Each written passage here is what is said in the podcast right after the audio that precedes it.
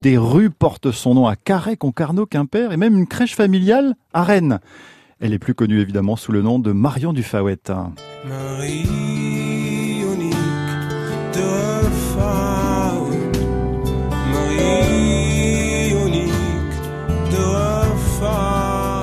Faout. Marie Ornick, Marion Dufawet chantée par Alan Stivell sur son album Emerald il y a dix ans, mais aussi par euh, Trian, la chef de bande brigande, orpheline et pauvre qui dépouillait les marchands et les riches étrangers du Fawet à Quimper, dans une Bretagne, on le rappelle, à l'époque, sous Louis XV, touché par la famine et les épidémies, Marion Dufawet euh, fut pendue place Saint-Corentin à Quimper à l'âge de 38 ans. Et puis, l'été 1954, la mairie de Brest, elle rachète la tour Tanguy, symbole de la rive droite de la Pinfeld, non loin du pont de recouvrance, à Brest, et qui deviendra un musée à l'été, justement, 1962. Alors, Guy Racine, un gars de Kerango, ex-laveur de vitres et concierge de piscine, qui enseigne aujourd'hui la musique, Guy, vous avez été surveillant de cette drôle de tour de 1982 à 2005. Les gens appelaient ça le chapeau chinois. C'est vrai que c'était un peu style oriental. On la retrouve comme ça avant-guerre. Et après-guerre, euh, elle a été abandonnée, donc la tour était une tour, mais détruite à l'intérieur.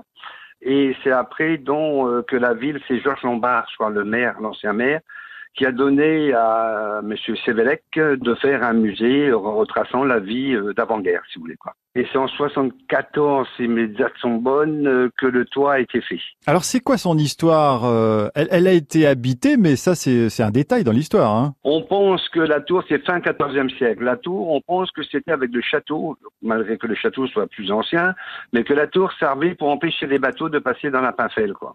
Après, elle a été, c'est devenu une maison d'habitation. On sait que c'est vraiment le plus connu parce que c'est là qu'on a plus de traces avec le docteur Thielmans qui habitait tout en haut, donc avec des locataires où ce docteur faisait même payer ses consultations en nature, ça veut dire avec des, des poulets, des œufs. Il était réputé, c'est un homme qui était tout en noir avec un grand chapeau. Vous, vous avez longtemps été gardien. Qu'est-ce qui, vous, personnellement, vous touche dans cet édifice?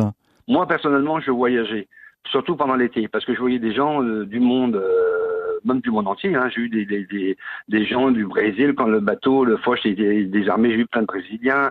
J'ai eu des gens, j'ai eu un commandant euh, russe qui était venu là. Et, euh, puis avec bah, des Français aussi, bien entendu, qui m'ont raconté l'histoire de leur ville, dont j'ai pu voyager.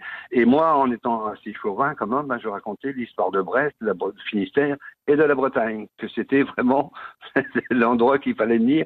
C'était très beau. Ah, oui, c'est notre Bretagne. Alors Guy Racine, je rappelle, vous êtes l'auteur d'un petit journal du gardien de la Tour Tanguy, 34 euh, anecdotes drôles et touchantes.